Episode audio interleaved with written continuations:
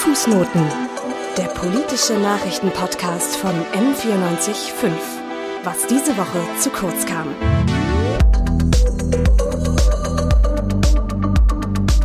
Ja, langsam wird's warm, es wird Sommer und im Sommer genieße ich am meisten meine Nachmittage oder Abende mit Freundinnen noch draußen. Ronja, wo gehst du denn dafür gerne hin? Ähm, ich würde sagen, am meisten an die Isar, so Nähe Reichenbachbrücke, weil da gibt's einen guten Kiosk, wo man auch mit äh, sämtlichen Flüssigkeiten versorgt wird. Also Isar würde ich sagen, ja, und ansonsten einfach mal so entspannt spazieren gehen mit einem Aperol Spritz in der Hand ist ein schöner Münchner Nachmittag. Ja, das ist bei mir dann wohl eher der englische Garten, einfach weil ich ja auch noch studiere, ganz fleißig hin und Mhm. wieder mal hier zwinker, zwinker. Aber ja, der englische Garten ist ja eigentlich mehr oder weniger die einzige Grünfläche, die wir so aktuell haben. Mhm, Das soll sich aber jetzt ändern, denn wenn es nach dem Bund Naturschutz geht, die Organisation plant nämlich ganz bescheiden den Münchner Central Park vom Sendlinger Tor die Sonnenstraße hoch bis zum Stachus. Und ganz ehrlich, die Gegend ist schon ein bisschen ungemütlich. Viele Fahrspuren auch und immer voll betoniert und auch die Autos, Abgase, bäh und dann dieser klitzekleine Mhm. Grünstreifen in der Mitte, wo dann die Tram drüber fährt. Also ja, so wirklich länger da aufhalten will sich keiner. Ja, und all das soll jetzt weg, inklusive einer Neuverlegung der Tram und alles soll begrünt werden. Das heißt, es sollen Bäume gepflanzt werden, grüne Wiesen sollen entstehen und Parkbänke, die zum Chillen einladen. Mhm. Laut dem Bund Naturschutz soll so ein neuer Aufenthaltsort für alle MünchnerInnen entstehen. Und fürs Klima würden wir dabei nämlich auch noch was tun, denn durch die Bäume werden Abkühlungsmöglichkeiten geschaffen. Klassische Win-Win-Situation also, denn in der Innenstadt kann es nämlich ganz schön heiß werden. So hat die TU München in einer Stadtklimaanalyse zwischen 2016 und 2018 im Sommer auf der Sonnenstraße schon bis zu 38 Grad gemessen. Boah. Ja, und die Prognose der Studie sagt, wird nichts gemacht, könnte die Maximaltemperatur noch um weitere 8 Grad steigen. Äh, nee, bitte nicht. Also Mhm. über 40 Grad, äh, nee, das, das, da hört sich doch so ein Park, der abkühlt, gar nicht mal so schlecht Mhm. an. Aber äh, jetzt mal ganz ehrlich, das ist doch ganz schön aufwendig und teuer, oder? Mhm, Ja, natürlich. Also eine genaue Kostenanalyse hat es bis jetzt noch nicht gegeben, aber der Bund Naturschutz rechnet mit mehr als 20 Millionen Euro und einer Bauzeit von circa 15 Jahren. Und die Bäume müssen ja auch noch erst gepflanzt werden und groß werden, ja, um Schatten dann wirklich zu spenden. Und damit das alles erst so richtig losgeht und cool wird und auch nice wird der Park, dauert es schon noch mal so gut 40 Jahre. Trotzdem ist die Idee auf Anklang gestoßen, nämlich bei der rot-grünen Stadtratfraktion. Sie haben jetzt erstmal zusammen mit den Kleinstparteien Volt und der Rosa Liste ein Verkehrskonzept beantragt, um die Idee auch mal richtig prüfen zu lassen. Na, jetzt kommt aber natürlich die Opposition ums Eck. CSU und FDP sehen das Konzept nämlich eher kritisch. Sie fragen sich, wie die Geschäfte auf der Sonnenstraße überhaupt beliefert werden sollen und ob zum Beispiel die medizinische Versorgung der AnwohnerInnen gewährleistet ist. Ja, Also wirklich sehr oppositionell, würde ich Mhm. mal sagen. Kurz gesagt, den Münchner Central Park wird es nicht von heute auf morgen geben. Der Platz fürs Projekt ist immerhin da. Bei Umfragen unter den BürgerInnen gab es auch positive Resonanzen. Trotzdem hört es sich noch sehr nach Zukunftsmusik an und hat anscheinend auch nicht die höchste Priorität im Münchner Stadtrat. Da gibt es nämlich auch andere Umweltprojekte, die sich einfacher und schneller realisieren lassen. Apropos Umwelt, der Münchner Central Park ist natürlich nur eine von vielen Ideen, die die Stadt München klimafreundlicher machen soll. Genauer gesagt klimaneutral. Das ist nämlich das Ziel, München bis 2035 klimaneutral zu machen. Ob es einfach und schneller zu realisieren ist, das ist jetzt mal dahingestellt. Und genau darüber wollen wir heute sprechen. Was sollen wir uns unter einem klimaneutralen München vorstellen und wie realistisch ist es bis 2035? Wir, das bin ich, Joshua Heise. Und ich, Ronja Schinner. Spätestens seit der Flutkatastrophe im letzten Jahr haben wir hier in Deutschland wirklich die Folgen des Klimawandels hautnah erfahren müssen. Wenn sich daran nicht bald was ändert, dann war das aber nur ein Vorgeschmack auf die Umweltkatastrophen, die noch auf uns zukommen könnten. Ich sag's ja nur ungern, aber durch die Abholzung der Regenwälder schwindet ja auch immer mehr der Rückzugsort von Wildtieren und wer weiß, vielleicht kommt dann die nächste Pandemie nicht von einer Fledermaus, sondern von einem Wildschwein mit Tollwut hier in Deutschland. Na, das wäre doch nicht wünschenswert, würde ich mal Nee. sagen. Das Pariser Klimaschutzabkommen besteht ja mittlerweile seit 2015 und jetzt, wo die USA dem Abkommen auch wieder beigetreten sind, sollte es doch langsam mal vorangehen mit dem Klimaschutz, oder? Ja, finde ich auch. Hauptziel des Abkommens ist ja bekanntlich die Begrenzung der Erderwärmung auf 1,5 Grad Celsius im Vergleich zum vorindustriellen Zeitalter. Jetzt warnen WissenschaftlerInnen aber schon seit einer ganzen Weile, dass wir diese Marke wahrscheinlich überschreiten werden, wenn wir nicht schleunigst unsere Treibhausgasemissionen zurückfahren. Und genau deswegen hatte die letzte Bundesregierung ein Klimaschutzpaket geschnürt, das angepeilt hat, Deutschland bis 2045 klimaneutral zu machen. Das ist aber aus wissenschaftlicher Sicht schon viel zu spät. Und auch die Stadt München hat sich gedacht, nee, das dauert uns auch alles viel zu lange und hat deshalb einen Maßnahmenplan ausgetüftelt, wie München bis 2035, also zehn Jahre früher, klimaneutral werden soll. Die Stadtverwaltung geht sogar noch einen Schritt weiter und peilt 2030 an. Das ist in etwas mehr als siebeneinhalb Jahre. Naja, also wenn du mich fragst, dann wird das mit dem aktuellen Tempo wirklich nichts. Nee, wirklich nicht. Ähm, aber deshalb hat die Stadt zwei Studien in Auftrag gegeben, um zu schauen, welche konkreten Maßnahmen vorgenommen werden müssen, um das Ziel von einem klimaneutralen München im Jahr 2035 zu erreichen. Aber bevor wir diese Studien nochmal genauer beleuchten, sollten wir vielleicht mal ganz kurz klären, was das Wort klimaneutral eigentlich bedeutet. Unsere Kollegin Nina Wieking hat sich mit Jonathan Klaas-Reuter unterhalten. Er arbeitet für das Hamburg-Institut und hat an einer der Studien mitgearbeitet. Er sagt zum Begriff Klimaneutralität Folgendes. Im Grunde Treibhausgasneutralität bedeutet eben auf jeden Fall, dass man nicht mehr Treibhausgase ausstößt, als auch in natürlichen Senken zum Beispiel, also in Mooren oder in Wäldern eben wieder aufgefangen werden. Also es geht um eine Betrachtung von dem städtischen Raum und insgesamt muss es eben von der Gesamtbetrachtung so sein, dass innerhalb dieses Raums eben rechnerisch eine Null, was die Treibhausgasemissionen angeht, steht. Jetzt stellt sich natürlich die Frage, wie kommt man dahin? Also wie wird eine Stadt klimaneutral? Bevor wir uns aber damit beschäftigen, wollen wir erstmal den Ist-Zustand beleuchten. Wir haben es ja gerade erwähnt, die Stadt München hat zwei Studien in Auftrag gegeben. Die erste Studie ist auch bekannt als die Wärmestudie von der Forschungsgesellschaft für Energiewirtschaft und dem Öko-Institut. Diese zeigt Strategien auf, wie der Wärmesektor der Stadt klimaneutral werden kann. Kernelemente dabei sind zum Beispiel eine schnellere und bessere Wärmedämmung von Gebäuden, eine Sanierungsrate von mindestens zwei Prozent und der Umbau der Fernwärmeerzeugung weg von fossilen Energieträgern hin zur Geothermie und zu anderen erneuerbaren Energien. Die zweite Studie lautet Fachgutachten Klimaneutralität 2035 vom Öko-Institut, dem Hamburger Institut und Intraplan. Da ging es nicht nur um Wärme, sondern auch um alle anderen Energiebereiche und den Münchner Lebensstil beziehungsweise wie der angepasst werden muss, um Klimaneutralität zu erreichen. Also sprich, was müssten wir Bürgerinnen tun? In der Studie geht es darum, alle mitzunehmen, also sowohl die Zivilgesellschaft als auch die Unternehmen. Das Gutachten soll aufzeigen, was die vorrangigen Instrumente und Maßnahmen sind, um die Klimaneutralität möglichst schnell zu erreichen. Einen Überblick zu dem Fachgutachten gibt Jonathan Klaas-Reuter. Im Grunde ist es so, es wurden eben fünf Handlungsspielräume entwickelt, die sozusagen die obergeordneten Einteilungen dabei sind. Wärme, Kälte, Strom ist das, Verkehr ist das, Wirtschaft und Dienstleistungen, Lebensstile auch und die Stadtverwaltung selbst als sozusagen gesonderter Bereich, weil die ja mit 2030 eben auch nochmal ein besonders ambitioniertes Ziel haben. Und dann gibt es zwei noch übergeordnete Themenbereiche wie Bildung zu nachhaltiger Entwicklung und wie der Quartiersansatz als Umsetzungsstrategie. Und das ist sozusagen der, die grobe Einteilung. Darunter gibt es unterschiedlich viele ähm, Einzelbausteine und darunter gibt es dann unterschiedlich viele Maßnahmen. Und die Maßnahmen wurden aber auch nicht einfach alle nur äh, sozusagen nebeneinander gelegt, sondern es wurde eben schon auch geschaut, welche Maßnahme kann man von der Priorität als hoch einschätzen, welche nur als mittel und welche als eher gering geordnet. Danach, äh, mit was lohnt sich wirklich zuerst anzugehen, weil es eine Maßnahme ist, die möglichst schnell eine möglichst drastische Treibhausgasemissionssenkung herbeiführen kann. Und so ist eben der Maßnahmenplan aufgebaut, um da eben ja die sich aufdrängenden Instrumente und Maßnahmen zu identifizieren. Konkret geht es also darum, zu versuchen, den Energieverbrauch zu senken und restliche Energien auf erneuerbare Energien umzustellen, sodass man faktisch kein CO2 mehr ausstößt. Naja, dann stellt sich wiederum die Frage, was das alles für die Stadt München bedeutet. Für so eine Großstadt sind die Dimensionen natürlich nochmal viel größer als für ein kleines Dorf, da die Emissionen ja auch viel höher sind. Die Studie hat als Ausgangswert die Zahlen von 2018 genommen. Da hat München insgesamt 9,16 Millionen Tonnen CO2 verbraucht.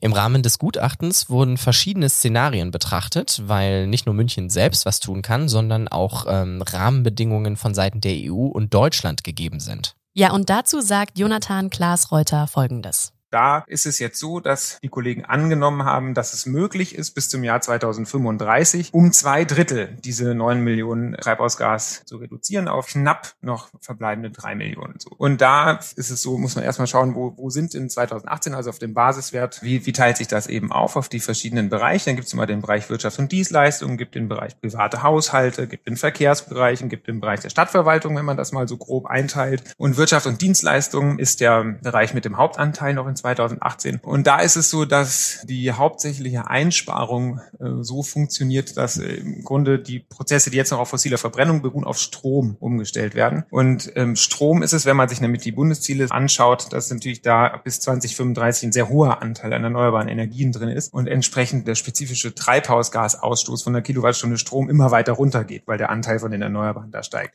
Das heißt, einfach durch die Umstellung der Prozesse von Fossil auf Strom kann der Wirtschaft- und Dienstleistungssektor schon ganz stark einsparen. Das ist also aber was, was jetzt mehr aus der äh, Landschaft der übergeordneten Stromversorgung eben kommt. Bei den privaten Haushalten ist es so, energetische Sanierung von den Gebäuden ist da ein ganz, ganz wichtiger Punkt und ähm, die Umstellung der Wärmeversorgung. Und zwar zum einen auf die äh, Fernwärmeversorgung, die Dekarbonisierung der Fernwärmeversorgung in München und da, wo am Ende auch noch Bereiche sein werden äh, oder Gebäude sind, die nicht an die Fernwärme angeschlossen werden, auch da sozusagen fossile Verbrennung raus und strombasierte Heizsysteme rein. Und München hat das ganz große Glück, dass die Umweltfaktoren sehr gut sind und dass nämlich im Grunde die Möglichkeit der äh, tiefen Geothermie dort, wo München liegt, man kann wirklich sagen, dass sie im Grunde auf so einem Wärmeschatz sitzt, die Stadt, weil es dort tatsächlich gut möglich ist, technisch möglich ist, diese Potenziale der tiefen Geothermie zu heben. Und da macht es dann auch am meisten Sinn, das ähm, so zu heben, dass man eben nicht auf einzelne Gebäude und Einzellösungen guckt, sondern dass man die Fernwärme vergrünt in München. Und das ist sozusagen auch der Plan schon von den Stadtwerken München. Die sind auch äh, schon sehr ambitioniert und das geht auch alles in die richtige Richtung. Und das ist sozusagen der Teil, wo wir jetzt auch in dem ähm, Fachgutachten gesagt haben, da sollte sich die Stadt München besonders drauf konzentrieren.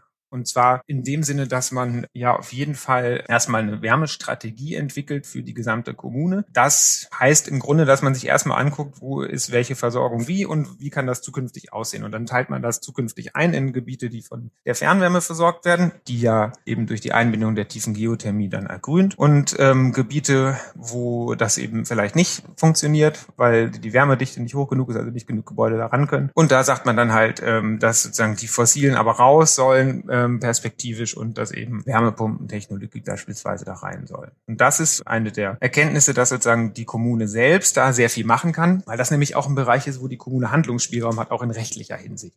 Das sind natürlich sehr ambitionierte Ziele, aber laut Jonathan Klaas Reuter nicht an den Haaren herbeigezogen. Er findet, unter dieser Prämisse kann man sagen, dass das tatsächlich zwar sehr ambitionierte, aber doch auch erreichbare Ziele sind. Wenn Sie mich jetzt fragen, ist das jetzt wirklich realistisch, dass die Ziele auch erreicht werden, dann würde ich gar nicht so sehr mit einem Ja oder Nein antworten, sondern eher sagen, der Fokus ist gar nicht so sehr, welche Zahl am Ende steht. Also zu welchem Zeitpunkt haben wir Klimaneutralität erreicht? Im Sinne von dem Pariser Abkommen ist es viel wichtiger, dass möglichst schnell, möglichst drastisch die Emissionen gesenkt wird. Und das liegt einfach daran, weil man für die Zielerreichung unter dem Pariser Abkommen einfach schauen muss, wie groß ist die Gesamtmenge, die ab jetzt auf unserer Erde noch ausgestoßenen Treibhausgase. Und wenn ich die aufgrund von so einer ambitionierten Zielsetzung schaffe, schon jetzt gleich so runterzudrücken, dann habe ich auch, wenn ich nach hinten raus vielleicht zwei Jahre länger brauche, insgesamt trotzdem eine viel niedrigere Menge, als wenn ich jetzt erst nochmal auf dem Level weiterlaufe und dann erst kurz vor Ende der Zielsetzung sage, oh, 2035 muss ich jetzt runter oder oh, 2045 muss ich jetzt runter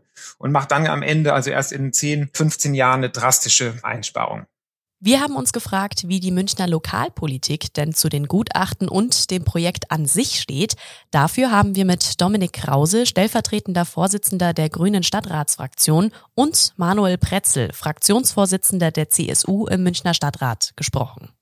Also wenn ich jetzt diese Gegenüberstellung habe, dann würde ich eigentlich sagen, rechnet man direkt mit zwei komplett unterschiedlichen Positionen, oder? Mhm, eigentlich schon. Aber unsere Kollegin Valentina Kammermeier hat sich mit den beiden unterhalten und wir finden die beiden Interviews so gut gelungen, dass wir sie euch auch in voller Länge präsentieren wollen. Fangen wir doch einfach mal mit der regierenden Partei an, nämlich den Grünen, genauer gesagt mit Dominik Krause. Also erstmal zu deinen eigenen Zielen. Ich habe auf deiner auf der Internetseite geguckt und da hast du ja einmal das Ziel äh, für den Umstieg auf erneuerbare Energien und ein energieeffizientes München. Meine erste Frage wäre hier, soll München dabei auch seine eigene erneuerbare Energie produzieren oder eher von außen beziehen? Also wenn man sich die Energiewende in München anschaut, dann geht es eigentlich immer um zwei große Sachen, nämlich einmal um den Strom und um die Wärme. Und bei der Wärme ist es so, dass es wichtig ist, oder da wird die Wärme vor Ort produziert und das heißt, es ist wichtig, dass wir auch vor Ort hier in München direkt den Umstieg schaffen. Beim Strom ist es ein bisschen anders, weil in der Stadt halt einfach nur begrenzt Platz ist äh, und wir bei den Leitungen nicht so einen großen Verlust haben. Äh, dass es sicherlich auch sinnvoll ist, wenn erneuerbarer Strom auch außerhalb oder er wird größtenteils dann außerhalb Münchens produziert und dann nach München eben transportiert. Trotzdem ist es natürlich auch beim Strom wichtig, dass das, was wir an Strom produzieren, möglichst erneuerbar ist. Was für, also zum Beispiel, ich habe jetzt auch gelesen, dass eben München durch Geothermie ähm, Strom produziert. Was für andere Möglichkeiten gibt es oder wird hauptsächlich das ausgebaut werden? Also genau einfach mal so die Optionen, die München hat, seine eigene Energie, hast du ja gesagt, nicht Strom sozusagen zu produzieren. Die ähm, Wärme kommt momentan in München, das wissen viele gar nicht, größtenteils tatsächlich nur aus fossiler Energie, nämlich zum einen aus der Kohleverbrennung, das hat man in den letzten Jahren vielleicht so ein bisschen mitbekommen und dann haben wir aber auch einige Gasheizkraftwerke und Gasheizwerke. Und dann haben wir eben in München den großen Schatz ähm, der Geothermie, der tiefen Geothermie, um genau zu sein. Und das ist eigentlich auch unsere große Chance, dass wir hier in der Wärme wirklich erneuerbar ähm, werden können. Allerdings muss man auch sagen, auch diese erneuerbare Wärme ist begrenzt. Es gibt so Potenzialstudien, wie viel Geothermie man in München fördern kann. Das heißt, wir werden wahrscheinlich äh, jetzt nicht den ganzen Münchner Energiebedarf ähm, mit Geothermie decken können, aber einen sehr, sehr großen Teil. Und der Rest ähm, wird dann aus verschiedenen anderen Möglichkeiten zusammengesetzt werden. Wir haben zum einen noch ähm, den Müll. Kann man sich jetzt drüber streiten, ob der erneuerbar ist oder nicht, aber der ist halt momentan da. Das heißt, der wird halt einfach verbrannt, weil er, weil er weg muss. Dann äh, haben wir zum Beispiel die Möglichkeit, auch direkt aus Strom Wärme zu erzeugen, mit Wärmepumpen zum Beispiel oder einfach Elektroheizern. Ja, und dann ist, äh, das ist noch so ein bisschen, ja, der, der, der Joker, sag ich mal, äh, die Frage, wie viel ähm, Wärme wir mit Wasserstoff erzeugen werden können. Und da müssen wir momentan sagen, wir haben da gerade eine Studie dazu gehabt, wir sind momentan zumindest noch schon darauf angewiesen, dass das mit dem Wasserstoff klappt, weil wir eben mit den anderen Möglichkeiten unser Wärmebedarf nicht werden decken können. Also der Bedarf in München ist so groß, dass wir den so nicht decken können. Und deswegen ist es besonders wichtig, äh, dass wir nicht nur erneuerbare Wärme erzeugen, sondern gleichzeitig auch noch Wärme einsparen.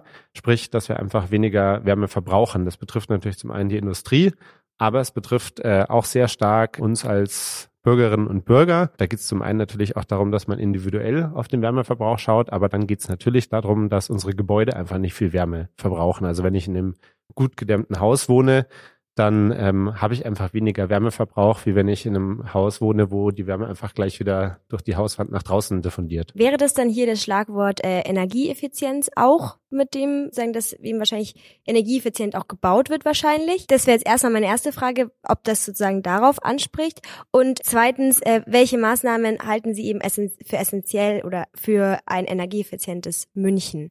Wir müssen zum einen äh, energieeffizient bauen, aber wir müssen vor allem auch die Gebäude, die wir haben, sanieren. Und äh, das sind zwei riesengroße Aufgaben, die ähm, sehr viel äh, Personen erfordern, die das umsetzen. Also das denkt man immer gar nicht, aber es gibt gar nicht so viel Fachpersonal, das sowas machen kann.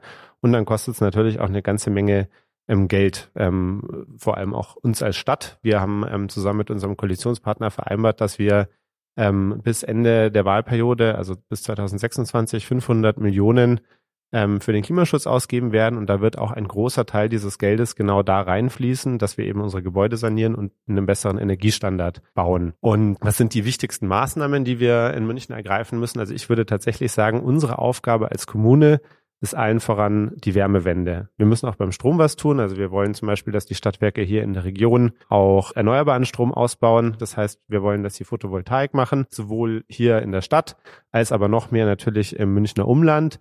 Aber wenn man eben ehrlich ist, werden wir den Münchner Strombedarf nicht hier vor Ort decken können und müssen wir eben auch nicht. Also die, die Verluste, die wir in den Leitungen haben, sind dann nicht so groß, dass, dass wir das vor Ort machen müssen. Aber bei der Wärme müssen wir es eben hier vor Ort machen, weil die Wärme nicht von hier vor Ort kommt. Und da gibt es eben die zwei großen Bereiche. Wir brauchen erneuerbare Wärme, die erzeugt wird, und wir müssen aber eben auch Wärme einsparen.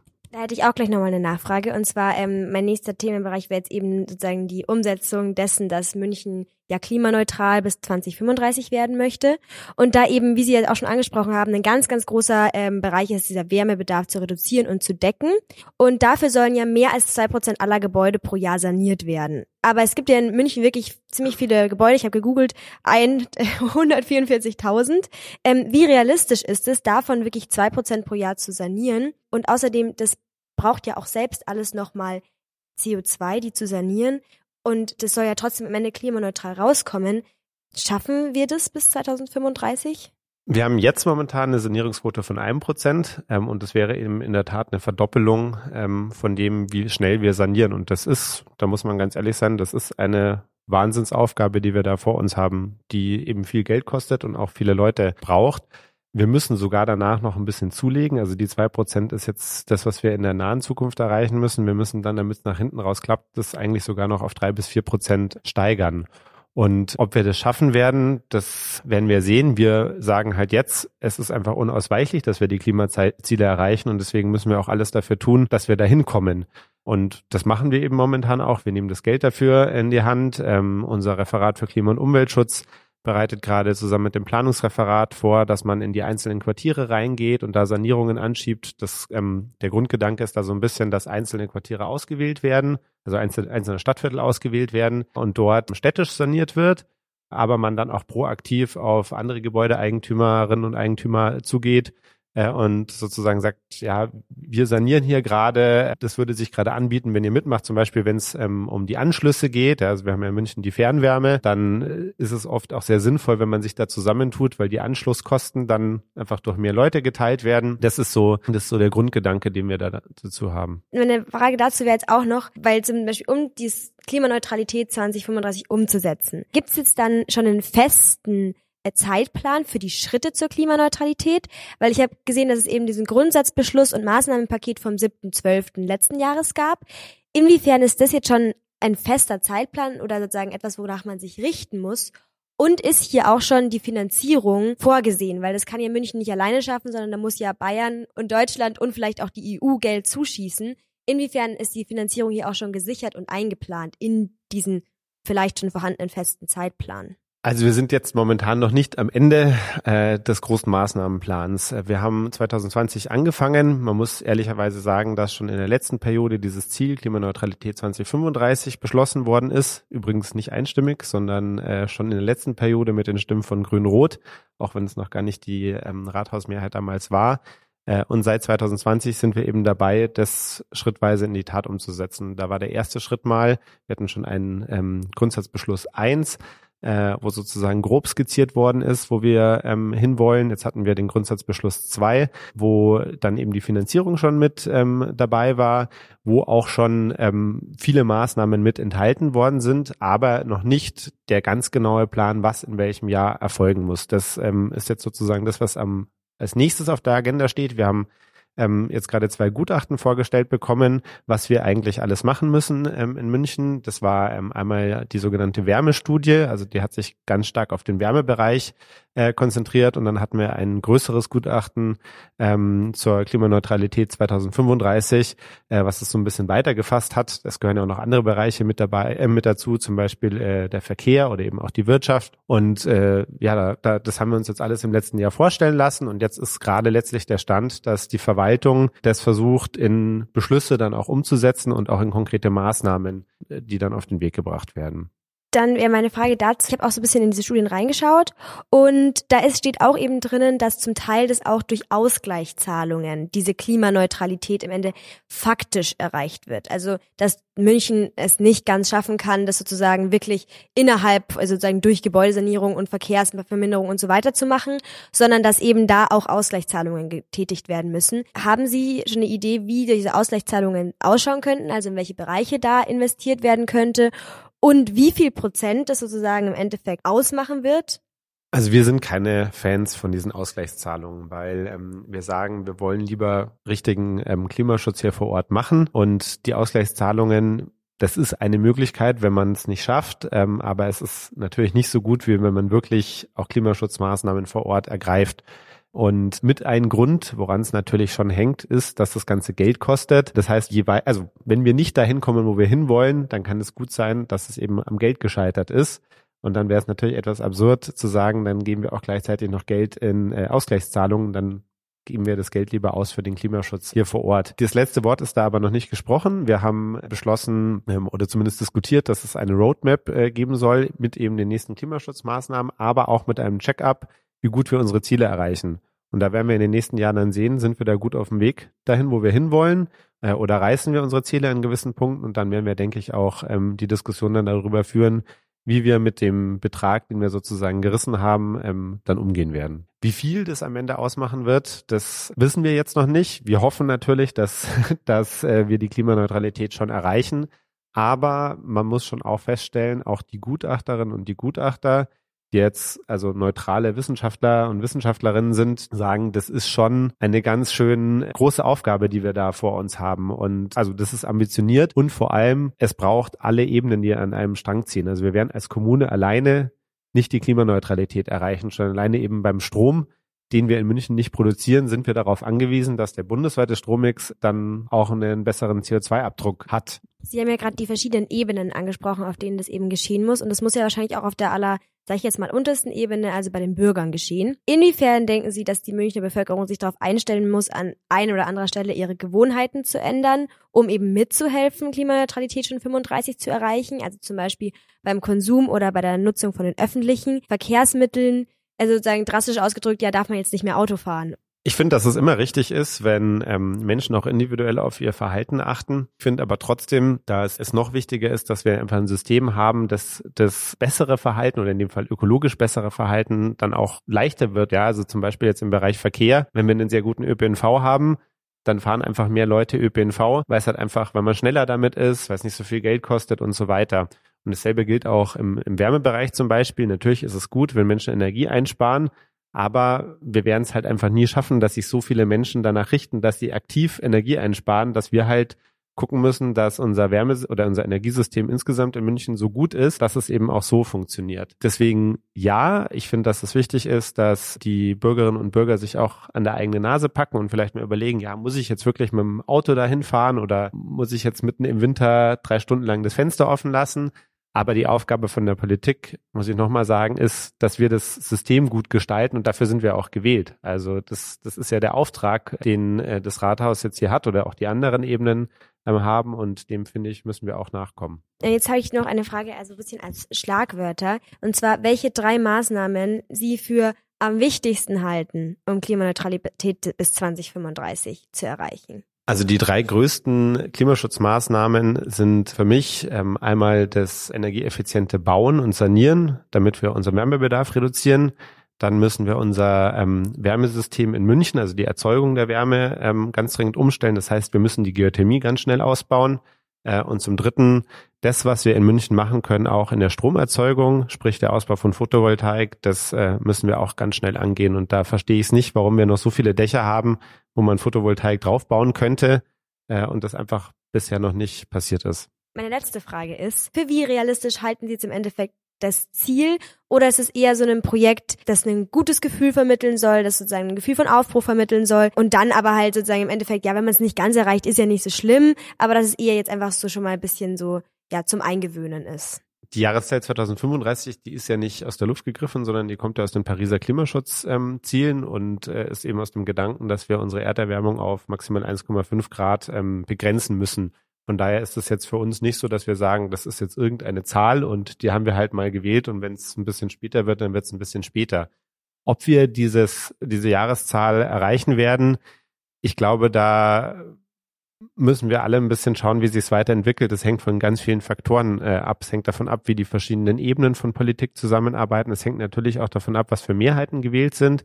Äh, uns als Grünen ist es natürlich sehr wichtig. Wir haben da einen großen Fokus gerade drauf, äh, drauf gelegt, geben eben auch viel Geld dafür aus. Aber die Amtsperiode geht bis 2026. Was danach dann in München jetzt ist, ähm, das äh, liegt dann in den Händen der Münchnerinnen und Münchner, ähm, die wählen und in, in den Händen des nächsten Stadtrats. Und so ist es natürlich auf den anderen Ebenen auch.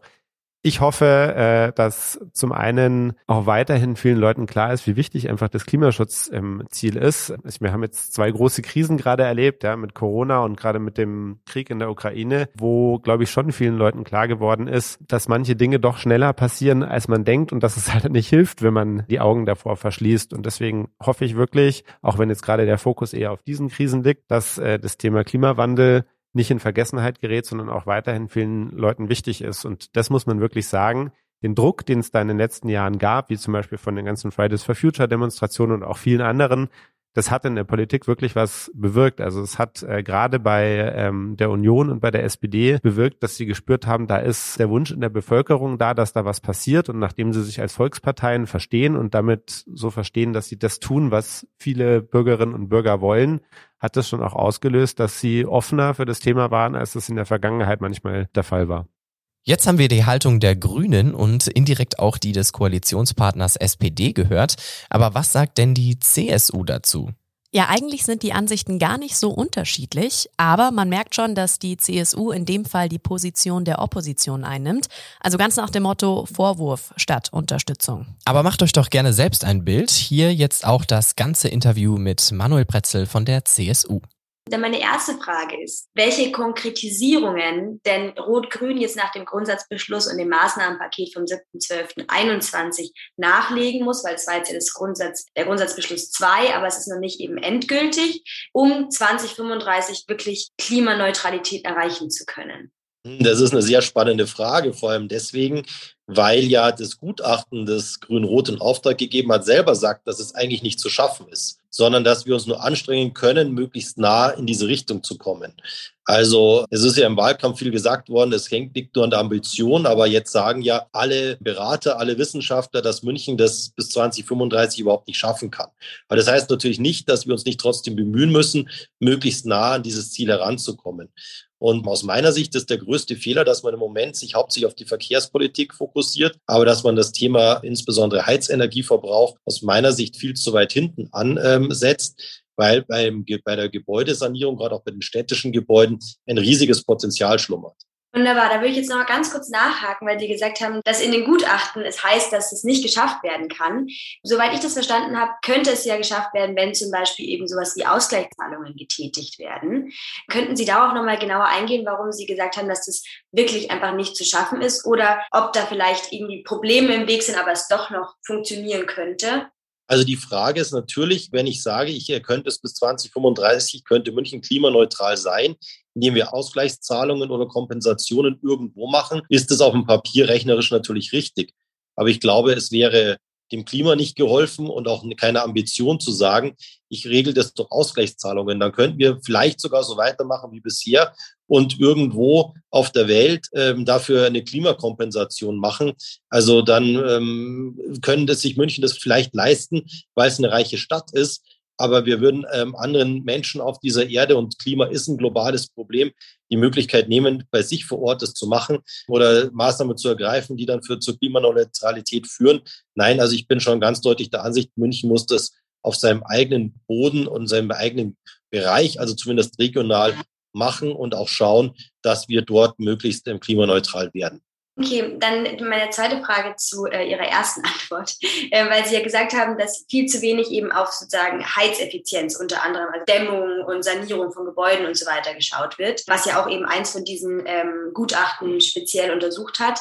Und da wollte ich Sie jetzt fragen, was sind denn die drei Maßnahmen, die Sie eben am wichtigsten halten, um Klimaneutralität zu erreichen? Also ich habe ja gerade schon die Dämmung von Wohngebäuden angesprochen. Ähm, da müssten wir im Jahr circa zwei bis drei Prozent, ich gehe jetzt mal nur auf den städtischen Bestand ein, dämmen oder energetisch sanieren.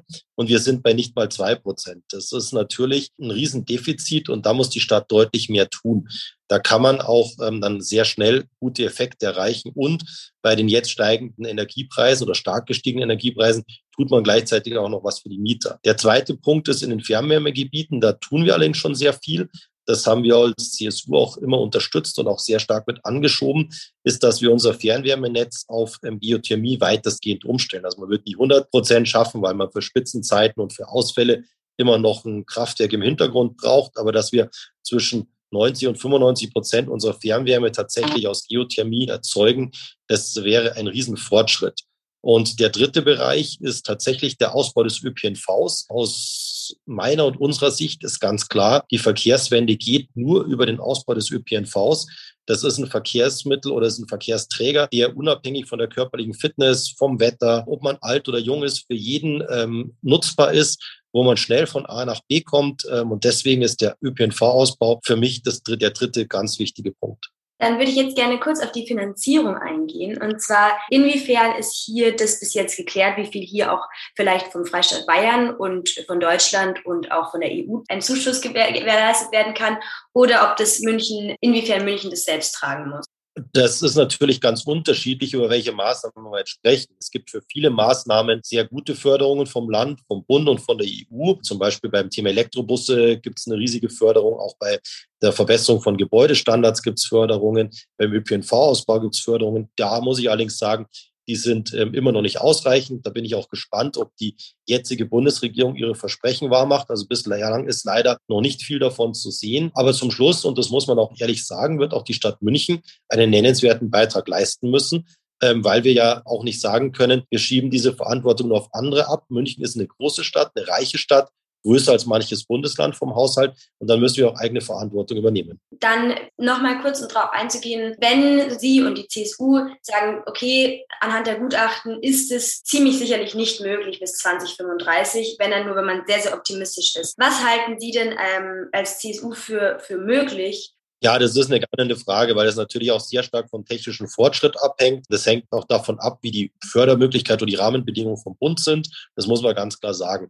Unser Anspruch ist, dass wir alles machen sollten, was unsere eigenen Möglichkeit ist, auf Münchner Boden, um dort besser zu werden. Da gehört zum Beispiel auch Solarenergie auf viel mehr städtischen Gebäuden drauf. Ich glaube, man muss die Ambition haben, dass man das, was man selber machen kann, bestmöglich macht. Und dann ist dieses mit den Zielen, ich habe da immer persönlich ein bisschen ein Problem weil entweder man erreicht sie, dann jubeln alle, aber meistens erreicht man sie eher nicht. Und dann heißt, man hat es jetzt nicht geschafft, aber ähm, es ist ein Weg, den wir gehen müssen. Und den müssen wir mit großer Ambition gehen und müssen wir schnell gehen. Und ob es dann 2035, 2040 oder ähm, klimaneutral ist ja 100 Prozent. Wenn wir 2035, 80 Prozent geschafft hätten oder 75, glaube ich, wäre es ein Riesenerfolg. Aber momentan gibt es ja doch auch viele andere Probleme mit Preisanstieg und so weiter. Wohnungen sind unheimlich teuer. Wie hoch schätzen Sie denn die Priorität dieses Projekts? Also jetzt mag 2035 dahingestellt sein, aber insgesamt Klimaneutralität für München erreichen. Wie hoch schätzen Sie die Priorität innerhalb der Stadt und der PolitikerInnen ein? Also ich glaube, das ist schon ein sehr, sehr wichtiges Projekt. Und ähm, weil Sie gerade die steigenden Preise angesprochen haben, da hat man ja auch ähm, sehr viele ähm, Synergieeffekte. Wenn ich in einer gedämmten Wohnung der GIVOFAG oder GWG wohne, ich bleibe jetzt mal bei unseren städtischen Wohnungsbaugesellschaften, weil für die sind wir ja direkt verantwortlich, spare ich mir einen Haufen Heizenergie. Und damit kann ich auch den Bürger wieder entlasten. Wenn ich einen guten und ähm, leistungsfähigen und pünktlichen ÖPNV habe, dann kann ich vielleicht öfters mal mein Auto stehen lassen oder vielleicht manche ganz aufs Auto verzichten und spare mir dann auch Geld. Also das ist schon auch in ganz vielen Lebensbereichen der Menschen ein wichtiger Punkt neben dem Erreichen der Klimaneutralität, ähm, weil es die Menschen auch ihrem ganz direkten Lebensumfeld betrifft. Dann bin ich schon bei meiner letzten Frage angelangt. Es geht ja nicht, dass man sagen, Klimaneutral die Stadt Klimaneutralität erreicht, wenn nicht die Münchner und MünchnerInnen mitziehen. Inwiefern muss sich denn die Bevölkerung Münchens darauf einstellen, an ein oder anderer Stelle vielleicht ihre Gewohnheiten zu ändern, eben zum Beispiel eben mehr auf ÖPNV umzusteigen, das Auto öfter äh, stehen zu lassen, ihren Konsum einzuschränken? Also ich glaube, das ist eine ganz wichtige Frage. Aber wir als CSU haben da einen kompletten anderen Ansatz als jetzt die grüne-rote Stadtregierung. Wir setzen auf Angebote. Also wir würden jetzt nicht den Menschen sagen, du darfst dein Auto nicht mehr benutzen oder du darfst jenes nicht, sondern wir wollen Angebote machen. Und die Menschen sind ja nicht doof, sondern die äh, schauen ja auch, was in der Welt passiert.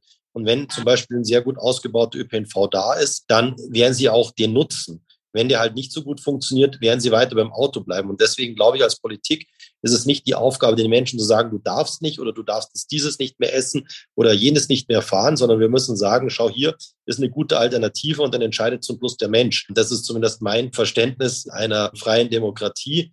Und deswegen ist es uns wichtig, dass wir gute Angebote machen, aber nicht mit Verboten arbeiten. So, jetzt, wo wir beide Interviews gehört haben, finde ich, können wir zusammenfassen, dass die zwei im Endeffekt genau das Gleiche sagen. Jedoch Ja. wirft die CSU den regierenden Parteien Dinge vor, die so nicht stimmen. Zum Beispiel der Fokus, dass der zu sehr auf Verkehrspolitik anstatt auf Heizpolitik gesetzt wird. Pretzel spricht außerdem von Verboten von Seiten der SPD und Grünen. Jedoch klang es im Interview mit Krause überhaupt nicht nach Verboten, sondern wie bei Pretzel eher nach Angeboten zur Verhaltensänderung. Also mehr ÖPNV nehmen, weniger Strom verbrauchen. Ja, sowas halt.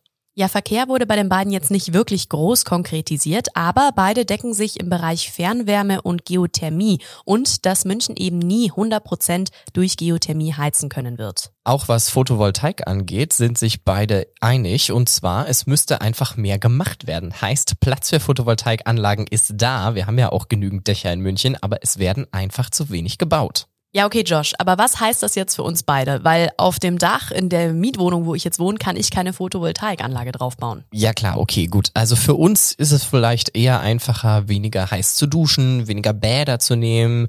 Und das kommt natürlich jetzt gerade mit den steigenden Strompreisen auch unserem eigenen Portemonnaie zugute.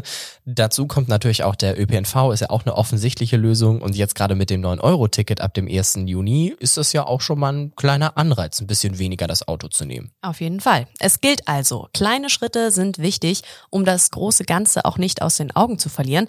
Ja, und wenn mich dabei die Stadt München auch noch unterstützt, ist das natürlich super. Ja, und wer weiß, vielleicht stoßen wir ja in ein paar Jahren schon im Münchner Central Park auf die Klimaneutralität Münchens an. Ja, und mit diesen wunderschönen Gedanken verabschieden wir uns und bedanken uns bei den Menschen, die an diesem Podcast beteiligt waren. Das waren Valentina Kammermeier und Nina Viking, die die Interviews geführt haben. Und wir bedanken uns natürlich beim Podcast-Team, das diesen Podcast geschnitten hat. Vielen Dank auch an euch, dass ihr zugehört habt. Mein Name ist Joshua Heise Ich bin Ronja Schinner. und damit bis zum nächsten Mal. Fußnoten. Der politische Nachrichtenpodcast von M945. Was diese Woche zu kurz kam.